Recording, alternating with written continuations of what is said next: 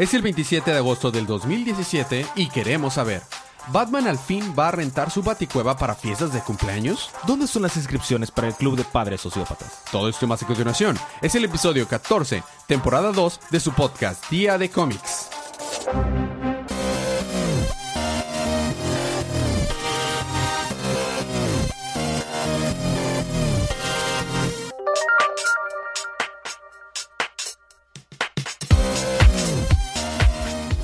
Bienvenidos de vuelta a su podcast Día de Cómics. Yo soy su anfitrión Elías, lector de cómics extraordinario, y estoy acompañado como cada semana de mi cómplice en crimen y coanfitrión y el embajador de los chistes malos, Federico.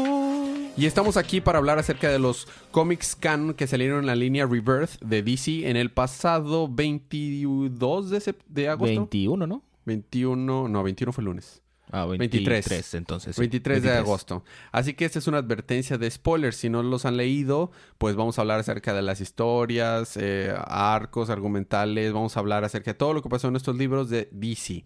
Esta es su advertencia de spoilers. Habiendo dicho esto, vamos a empezar con los libros de esta semana.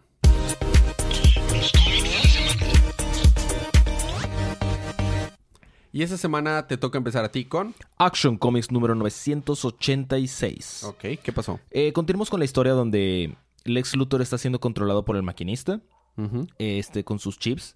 Y resulta que el traje de Lex Luthor, al ser tecnología de, apoco- de Apocalypse, apocaliptiana, Ujú. eh, lo está transformando cada vez más su fisiología en fisiología apocaliptiana. Ujú. En otras palabras, se está convirtiendo en Darkseid. Se está haciendo feo. Y Darkseidoso. Ok. Entonces, eh, Superman le dice, no, pero es que entiende que está siendo controlado porque aparte se están peleando por gracias al maquinista. Llega un punto en el que dice, traje activa todas las armas que tengo, todo, absoluta y completamente todo. Tiene Mother Boxes ahí. No una, varias. Bueno, tiene una, pero el punto es que está súper OP. Ok. Y se está peleando contra Superman y se está literalmente transformando en Darkseid. Físicamente se ve como Darkseid. Wow. Superman se lo lleva al espacio para que se quede inconsciente, pero el traje lo protege. Y cuando ya tiene así cara de Darkseid que está azotando a Superman contra el piso porque le aventa cosas, dardos de kriptonita, Ujú. el chip se va. Ok. De que ¡pum! Y luego. Así nomás bota. Resulta que ese era el plan del ex Luthor desde el principio, porque, of course, eh, resulta que el chip estaba con- eh, programado para tecnología humana, o para fisiología humana, no fisiología apocaliptiana. Oh. Entonces, al medio transformarse, este, el chip dejó de funcionar y ya Lex tuvo control total sobre su cuerpo. Y pues ya con eso vencen, de la nada de re- regresa a ser Lex Luthor normal y ya vencen al maquinista. Ya lo apresan y se lo llevan y todos felices y contentos. Muy bien. Y ahí queda. Sí, estuvo muy padre porque tuvo una pequeña como plática de, de- de Superman diciéndole, de todas las personas, yo era el, eh, de ti es el que menos confiaba y me has probado que estaba mal, que, está, que puedes de veras cambiar. Y luego Lex Luthor está otra vez en su laboratorio, está viendo, "Hmm, ¿cómo es que puedo utilizar mis chips? Que no sé qué. Hmm, hmm, hmm, hmm". Y en eso sale el encapuchadito. Dando pie al próximo arco. Exactamente, sale el encapuchadito diciendo, ah, sí, es que tú pusiste eh, controles sobre tus, tus chips para que pudieras acceder a ellos fácilmente. Eso es muy villano de tu parte. No, pero es que lo hice por proteger, que no sé qué. No, no, no. Y ahí te pone el número. Muy bien. A mí me toca continuar con The Hellblazer número 13. Es el inicio de un nuevo arco eh, que- en el que Constantine eh, a- amanece en su hotel, está muy borracho, está teniendo un monólogo de lo borracho que está, de que todos los días parecen ser malos, pero pues cuando empiezan realmente son malos, porque nada más voltea y les es salpicado de sangre. Nos Ok. pasamos al siguiente, a la siguiente parte y estamos en, en el, ah, en el departamento de policía donde Margaret, una ex compañera de Constantine, eh, piensa en ella como una companion del Doctor Who, pero sick, o sea, enfermo para Constantine. Y le está diciendo, no, yo sé que no hay evidencia en tu contra, pero yo te conozco, así que seguro tuviste algo que ver con la muerte de esa persona. Y le pregunta, a ver, ¿qué pasó ayer? Ella al día anterior había llegado a un bar en donde se encontró a un tipo que según esto era un catador de eh, bebidas alcohólicas extrañas. Entonces le dio una bebida súper extraña, no supo qué pasó. Llegó cuando llegó a su casa todo borracho John Constantine, el rentero le estaba diciendo, hey, ¿por qué estás aquí ah, este, ensuciando todo? Porque conforme va subiendo las escaleras vomita. Le dice, no sabes con quién te metes. Entonces se mete a su cuarto y dice, bueno, ya ahí me quedé dormido y eso es todo lo que pasó, le dice a la detective. Le dice, mmm, está bien, no tengo evidencias en tu contra, así que vete, pero mm, te estamos observando. Entonces ya que llega Constantine de nuevo a su casa, dice, en realidad no dije todo, la verdad, hay cosas que me acuerdo más. Cuando me metí a mi, a mi departamento me acuerdo que estaba pensando y deseando darle una tunda a ese a ese rentero. Y nos vamos a, al departamento de policía donde Margaret está viendo cámaras de, seguridad y ve lo que, después de que John Constantine cierra la puerta y lo deja, empieza a el rentero a ser golpeado por algo que no vemos, pero es al mismo tiempo que John Constantine está explicando lo que él deseaba hacer. Eh, quería golpearlo y sale golpeado. Quería llevarlo a, la azotea del edificio y después abrir la ventila de ducto donde están las aspas de abanico y lanzarlo. Y eso pasa con el rentero. Y de ahí es donde se desintegra y se, o sea, se hace, pues, popó. entonces, eh, dice Constantine, o alguien me está troleando o tengo nuevos poderes psíquicos que no conocía. Y luego después de eso nos vamos, bueno, y la y Margaret se queda de que, "What? ¿Qué pasó?" O sea, toda toda asustada. Y luego nos vamos a, abajo de un puente donde un vagabundo está recitando Shakespeare de cómo nació la poesía. Y dice, y entonces en ese momento ellos tomaron un cuchillo y se abrieron la garganta. Y el, y el borracho este, ahí que estaba ahí agarra un cuchillo y se abre la garganta y lo cae y se muere. Nada oscuro. Y luego salen dos como que gnomos o, o, demonios y, y, dicen, ah, sí, este, eh, vinimos aquí por una sola cosa y su nombre es Constantine. Porque al parecer estas cosas están poseyendo a los seres humanos y yo creo que pues, nos dan a entender que probablemente ellos poseyeron al rentero, ¿verdad? Y leyeron la mente de Constantine de lo que quería hacer. Pero pues nada oscuro. En otras palabras, todo se está yendo el demonio por culpa de Constantine. Así es. Pero bueno, eso fue Hellblazer 13. ¿Te toca con? The Flash, número 29. Seguimos con el arco de que Flash tiene la Negative Speed Force y se está peleando contra Shrapnel. Este. Pero todavía no logra controlar muy bien la Negative Speed Force. Llega un punto en el que lo logra vencer. Lo hace pedazos a Shrapnel. Porque el vato se puede regenerar. Entonces llega ya a Starlops y ya lo encierran. Y ya, ok, muy bien. Eh, también tenemos la historia donde el, se está desapareciendo evidencia del departamento de policía. Resulta que la evidencia que está desapareciendo es de casos con mucha sangre.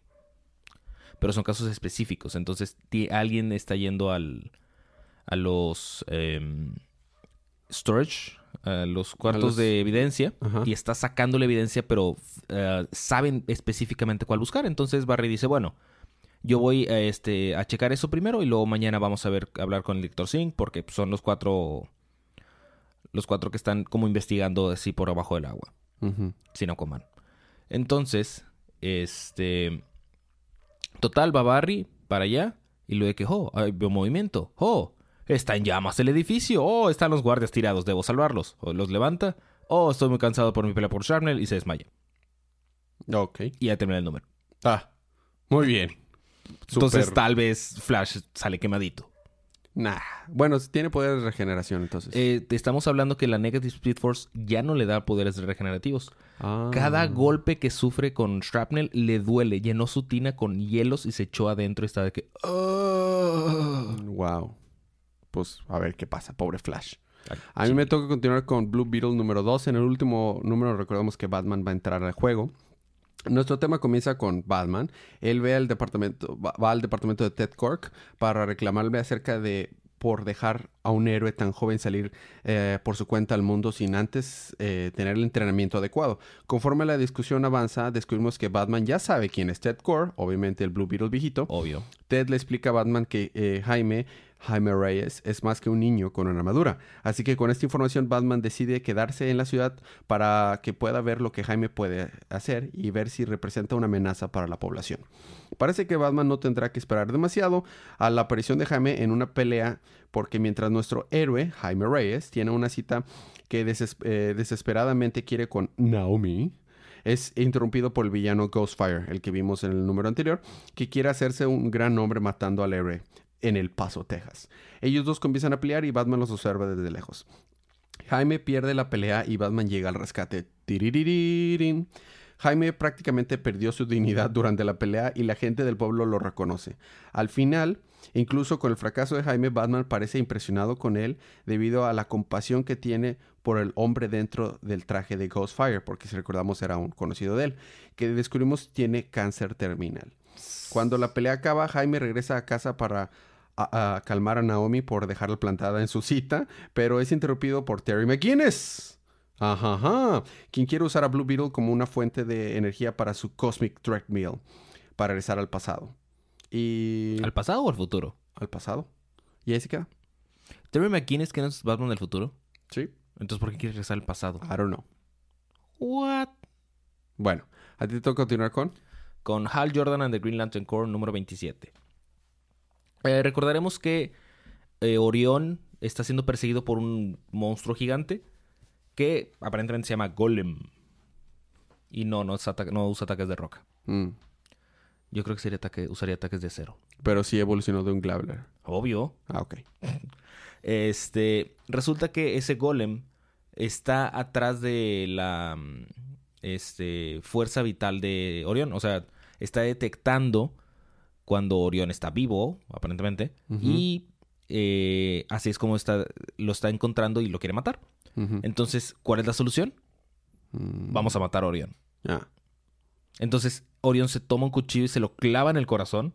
Ouch. Mientras que Kyle Rayner está utilizando la, mm, un diseño de un corazón artificial del doctor que, estaba, que los ayudó a, re- a revivir a Orión.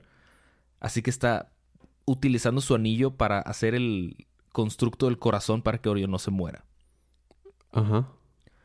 Así se lo llevan al... a- a- porque ya con eso de que ya una vez que se muere Orión, dice el, el golem, hmm, Orión está muerto. Bye bye. Y se va.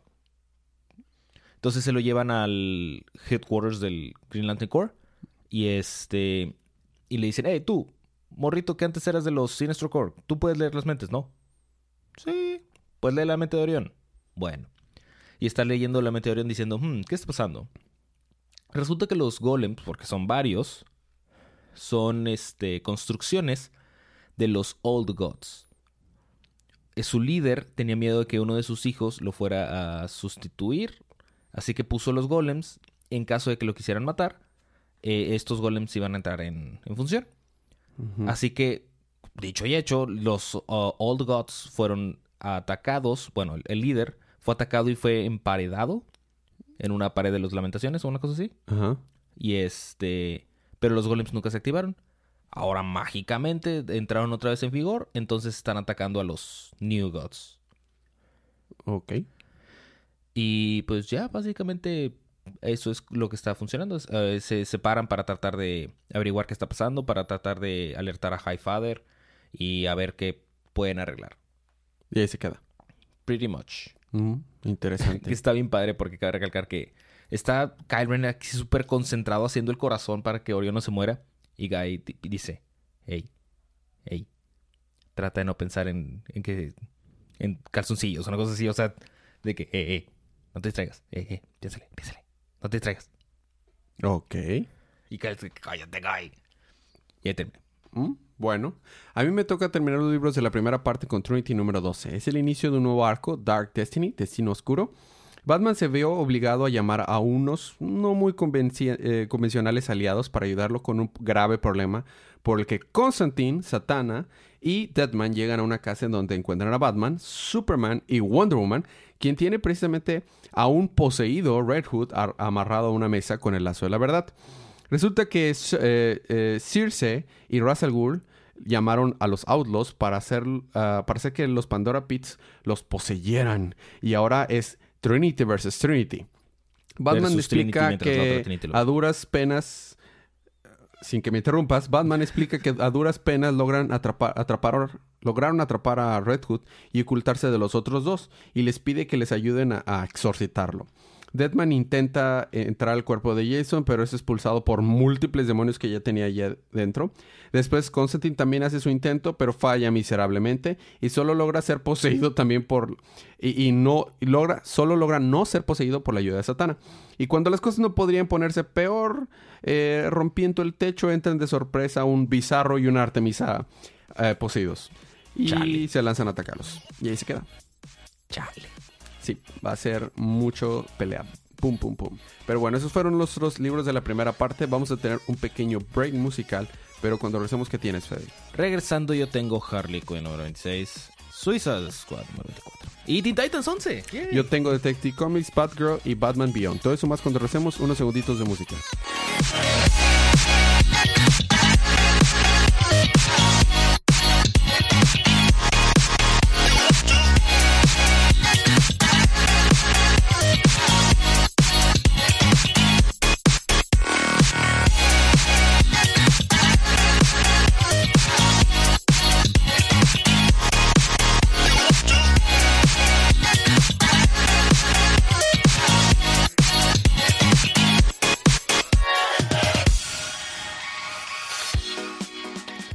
Estamos de regreso con su podcast Día de Cómics. Ahora nos toca la Buddy parte.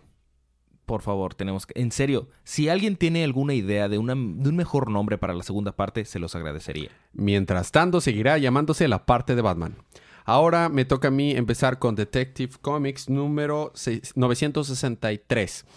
Es el inicio de un nuevo arco que se llama Utopia, en la que eh, resulta que en Gotham no hay suficientes monstruos. Entonces eh, para tener, digo, más bien, hay tantos monstruos. Ah, bueno, que, apenas te decir que van a ser outsourcing o... que tienen una parte Gotham que se llama Monster Town. Y en esta Monster Town hay muchos monstruos. Y Argus está, lo tiene en cuarentena y lo está usando para experimentar armas y cosas así. Entonces, Batman también está en ese lugar ahí para pues, investigar. Y de paso está usando a, a Clayface para ir tratando de desahogar los mozos que está ahí y pues la doctora que estaba trabajando con ellos que está tratando de encontrar una cura para Clayface está usando estos monstruos para experimentar en ellos. Mientras está, pues digo, son monstruos y son no tienen, no son sentients, o sea, no, no piensan. Eso es lo que tú crees, los monstruos también tienen sentimientos. Bueno, mientras todo esto está pasando, esta Stephanie Brown eh, va a tener una reunión con un misterioso hombre encapuchado con una máscara dorada. Pero no sin antes de tener un flashback antes cuando estaba todavía Tim Drake con ella y están hablando de que pues no, Tim sigue teniendo dificultades para ver cómo le va a decir a Batman de que se va, pero él siente que es la mejor alternativa irse a estudiar a la Universidad de Ivy y ser una mejor persona y tratar de ayudar a las personas una persona a la vez. Y se toman una fotito, dándose un besito y todo, y se quieren oh, mucho. Entonces, Stephanie le duele. Eh, ya eh, regresamos al presente, este Basilic, Clayface le dice a Batman, oye, en serio, estar en forma de Clayface no me va a ayudar, voy a perder el control. La doctora le dice, no, sí, yo sé, pero necesito que estés así para poder estudiarte más y poder encontrar una cura. Y dice Batman, bueno, pero detecto algo, debo de irme, ahorita regresamos. Bueno, y se va, bueno, él, y se va. Nos enteramos que Stephanie se, se tuvo una junta con este eh, cuate encapuchadito con la máscara dorada y le está explicando que ella confía en él, pero él no confía en ella, no se ha quitado la máscara, no ha dicho quién es. Entonces ya en eso llegan los eh, soldados de Argus, los atacan, tienen una eh, pelea, pelea, pelea.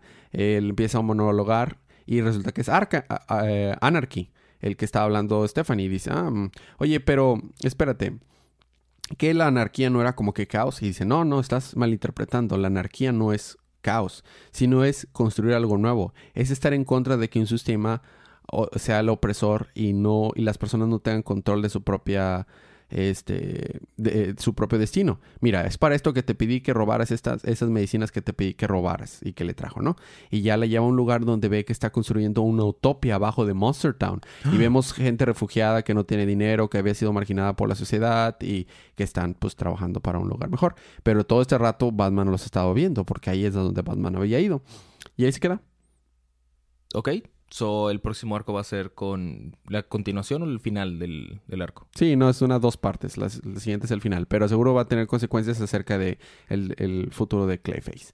Pero bueno, ahora te toca continuar con la Batifamilia con. Ah, con Harley Quinn número 26.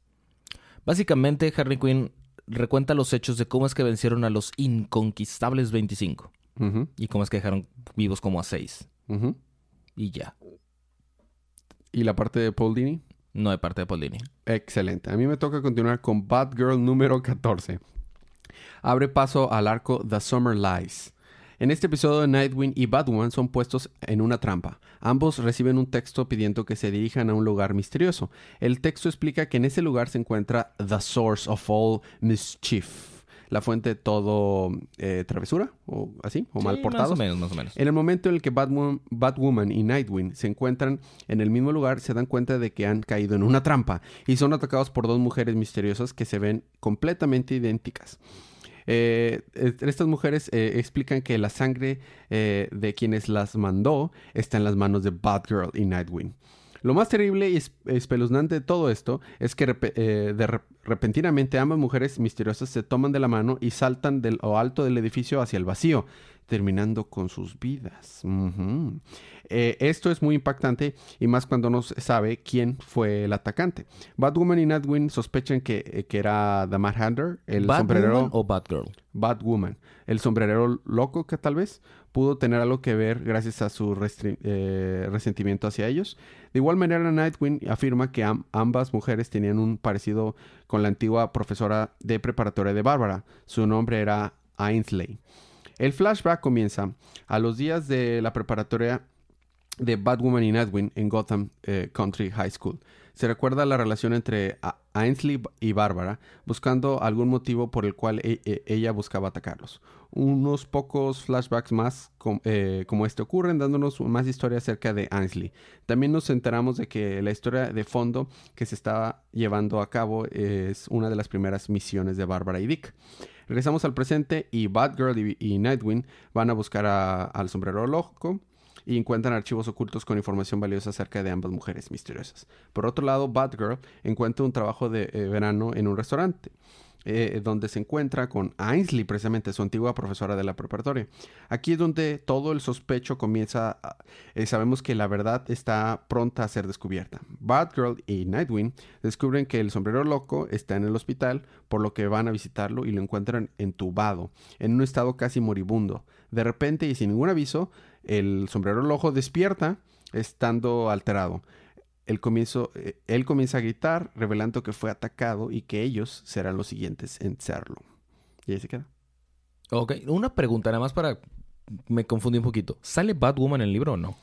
Eh, no, no sale. Dije Batwoman por accidente. Dijiste Batwoman un chorro de veces. Sí. Ok, entonces nada más cambiar Batwoman por Batgirl. Ahora a ti toca continuar con.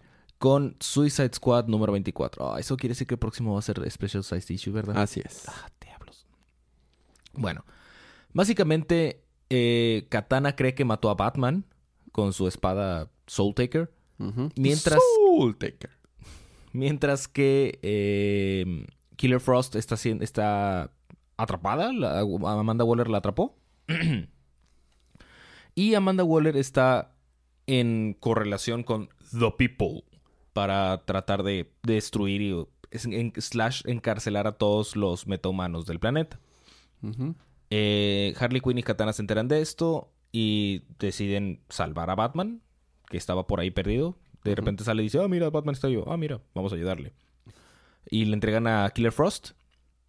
Y dicen, ella está bien, no está muerta. A Amanda Waller le inyectó algo, pero pues llévatela de aquí. Bueno, toma un jet y va este, escapando. Y luego de que, hmm, directora Waller, hay una nave que no eh, de nuestras naves despegó sin aviso y no está contestando los llamados. Derríbalo. ¿Qué? Pero podría ser uno de. Dije, derríbalo. Es Amanda Waller. Pero está más loca de lo normal. Dice, manden a, eh, liberen a todo el Suicide Squad. Pero, oye, ¿qué, qué está pasando? De que, no, es que a, a Katana y Harley Quinn eh, están ayudando a Batman. Mátalas. ¿Qué? Pero, qué- ¿qué? Y resulta que no es Amanda Waller. ¿Quién es? Gulag. ¿Quién? Your Gulag. guess is as good as mine. Ok. Eh, pero resulta que sí es Amanda Waller, pero tiene como rayitos y se empiezan a hacer los rayitos y sale Gulag. Ajá. que está manipulando a Amanda Waller y Amanda Waller liberen a todos los Suicide Squad del planeta y vamos a empezar con nuestro plan intermedio. Ah, ok. Y ya. Bueno, a mí me toca terminar mis libros de la Batifamilia con Batman Beyond número 11. Es la conclusión de este arco en la que Damian pues es el líder de, de la de la Liga de Asesinos y están peleando Terry McGuinness y él. Batman hace la referencia de que ambos son súper letales y que con suerte uno de los dos quedará vivo, esa es su única esperanza. Pero mientras tiene él que tratar de desactivar los misiles que están a punto de salir y destruir el mundo. Entonces están pelea y pelea y pelea. Damián, a pesar de no tener armas, está sorprendentemente ganando. Bueno, no sorprende a nadie. Sorprendentemente no, porque es Damián. Pero en eso, este, el hijo de Ubu, al, con el que Batman había peleado anteriormente, sale de la nada y, este, y ataca a Bruce. Y, y Damián le dice, espérate, no ataques a mi, a mi padre. Este, pero él mató a mi, a, mi padre, o sea, él merece morir. Es lo que Ra's al Ghul habría querido. Dije que no. Entonces hacen como una mini tregua. Terry y Damián. Y Damián va y salva a Batman. Y Terry también va y salva a Batman. Pero en eso, pues siguen peleando. Y cuando están peleando, este. El Hugo dice: Malditos infieles, eso no es lo que Ra's al Ghul habría querido. Y activa las bombas y las lanza. Infidels. Ah, exactamente. Entonces, pues no tienen otra más que. Este. hacer una tregua para tratar de salvar a los misiles. Esta Max y Matt el hermano y la amiga de eh, que están en la Baticueva, usan los satélites de, Wayne Enterprises para destruir eh, dos uno de los misiles. Eh, Batman, Beyond, Terry McGuinness se va en el traje y usa su último esfuerzo del traje que ya estaba muy desgastado por la pelea para destruir dos misiles más. Y el último misil lo logran destruir bien a penitas. Pero ya Terry va en caída libre y ya no tiene energía su traje. Pero en eso llegan al rescate Batman y Damián en un avión y lo rescatan. Ya después de rescatarlo, hacen las paces. Batman hace la misión de que Goliath no estaba muerto, solo estaba inconsciente y le, le inyectó adrenalina. y ya se despertó, entonces todos felices. Batman le dice, pues cuando quieras puedes regresar este, a, o sea, puedes regresar a Gótica, tienes las puertas abiertas y dice Terry, sí, cuando quieras podemos y hasta hacemos una fiesta, ponemos este piñata, podemos pastel, podemos confeti y voltea a Batman y le dice, sí podemos tener confeti, ¿verdad, Batman? Y Batman. Entonces eh, ya se van, hacen las paces y dice, bueno, sí regresaré, pero por ahorita hay más cosas positivas que puedo hacer siendo el líder de la Liga de Asesinos. Y ya se va y ya en, el camino la conversación de Terry y Batman es que, ¿sabes? No está mal que seas eh, un eh, padre de vez en cuando. O sea, no, eso no es anti-Batman. Y Batman le contesta así. Y no está mal tampoco sentir que tienes dos hijos. Ah. Y ahí se queda el número. Y ahí termina. Me imagino el confeti de Batman. Sería como en tonos de negro, gris oscuro y... Azul oscuro. Y azul muy, muy oscuro. Tirándole negro. Y ya te toca terminar los libros con... Teen Titans, número 11. Eh, Black Manta Está con Aqualad. Aqualad está siendo atacado por un monstruo pulposo gigante. Y este. Y Black y Aqualad le dice a, Black Manta: ¡Ayúdame, padre! Y está tratando de ir por el perla negra. Por la perla negra, perdón. Y este. Y sale Jack Sparrow. No, eso es después. Ah, ok. Y este. Se cierra así donde lo estaba mm, escondida la perla. Y dice: Ah, diablos. Bueno, voy a ayudar a mi hijo. Entonces lo ayuda de que ah, ya le ensegué un ojo, eh, ense, atácale el otro para que quede ciego. Pero es que está muy lejos y mis espadas no llegan. Neta, dude, el océano es tu arma, utilízalo. Entonces saca así una espada así bien gigante, otra hecha con agua y lo empala. Pobre pulposo. Total, le dice muy bien, ahora abre esa cosa y dame la perla negra, la perla negra. dice, pero nada más para eso me querías, ¿verdad? Sí, cállate. Fum, lo avienta y ya con eso se abre, porque solamente alguien con sangre sebeliana podría abrirlo. Entonces ya tiene perla negra y ya está súper OP acá, bien intenso, bien pasado de lanza. Y sale toda la liga, toda la liga, todos los jóvenes Titans. jóvenes titanes, por favor. Y ya se están pelea y pelea y pelea. Y a cual está de que no, pero es que no sé cómo puedo hacerlo. Oh, pero es que toda mi vida creí que mi padre era culpable de todo en la vida. Y pues ya vi que sí, pero ese no es el punto, que no es que le dice Damián, wow, ¿te diste cuenta que tu papá es un psicópata asesino? Únete al club. Ahora, ponte los pantalones otra vez y ayúdanos, ¿no? Total, utiliza todo el poder pasado de lanza que tiene y vencen a Black Manta. Y ya le dan la perla negra a, a Tempest. Ya, dice, oh, sí, yo la voy a esconder. Esta vez no voy a dejar ningún mapa. Jo, jo, jo. Y ya, va la guarda. Y ya, Black Manta escapa. Y por último, están de que festejando, le hicieron un pastel de bienvenida a Aqualad y todo. Ya es oficialmente Aqualad. Tempest le dice, muy bien, ahora te puedo llamar Aqualad. Porque era muy importante aparentemente. Ok. Y obviamente este Beast Boy está haciendo sus idioteces. Cuando de repente alguien en un monitor está viendo esas idioteces. ¿Y ese alguien es? No sé. Ah. Pero dice, hmm, ¿es seguro que, que ese es el que queremos? Pero es un idiota. Y es precisamente por eso que lo necesitamos. El próximo número va a ser la continuación de Metal. Oh. Oh. Muy bien. Bueno, pues esos fueron nuestros libros de la semana. Eh, seguimos con los- la parte, es libro de la semana. Para mí, el libro de la semana, ah, Batman Beyond 11. Muy bien. Arte, historia, todo. Mm, Yo creo que se lo voy a dar a Trinity. Se, me gusta mucho cuando hacen ese tipo de crossovers, entonces quiero ver cómo se desarrolla esa historia. Muy chido, pero el arte no estuvo tan bueno como antes. Pero bueno, técnicamente Trinity no puede ser tu libro de la semana. Porque Trinity era de la semana pasada, pero no lo cubrimos, así que tienes que escoger Chale, otro. tienes toda la razón. Bueno, entonces me quedo con Teen Titans. Muy bien, Teen Titans y Porque- Batman. Teen Titans. Los dos números 11. Ahora la recomendación como cada semana es compren estos libros para que pues sigamos apoyando a la industria.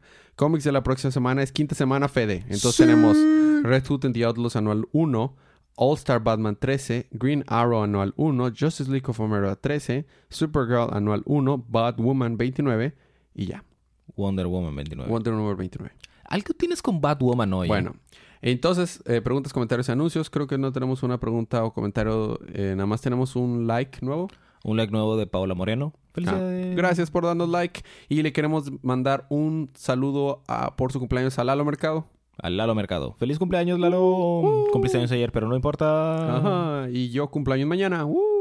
Es lo que tú crees. Uh. Bueno, y eso fue todo por hoy. No sé si tengas algo más que agregar. Ah, ya se estrenó Dead Note. No sé si está buena o mala, pero ya se estrenó. He escuchado muchos eh, Yo- reviews yo, no he escuchado nada. Yo la voy a ver hasta que la Pues vamos a ver qué, a ver qué tal está. Yo no he leído nada, no quiero saber nada. Me ver. forjaré mi propia opinión. Eh, Bueno, juegos sí. de azar y mujerzuelas. Y también es el final de Game of Thrones, no se lo pierdan. Y se filtró, pero no lo vean filtrado, véanlo legal. Como quiera sale ahorita a estas horas. Pero de forma, véanlo legal. o sea. Bueno, ya está. Eh, sin más por, ah, ah, por el momento, gracias por escucharnos, por aguantar los chistes malos de Federico. Nos vemos la próxima semana y no olviden, disfruten sus libros, disfruten su día, disfruten su semana, disfruten su vida y recuerden de que cada día Es día de cómics.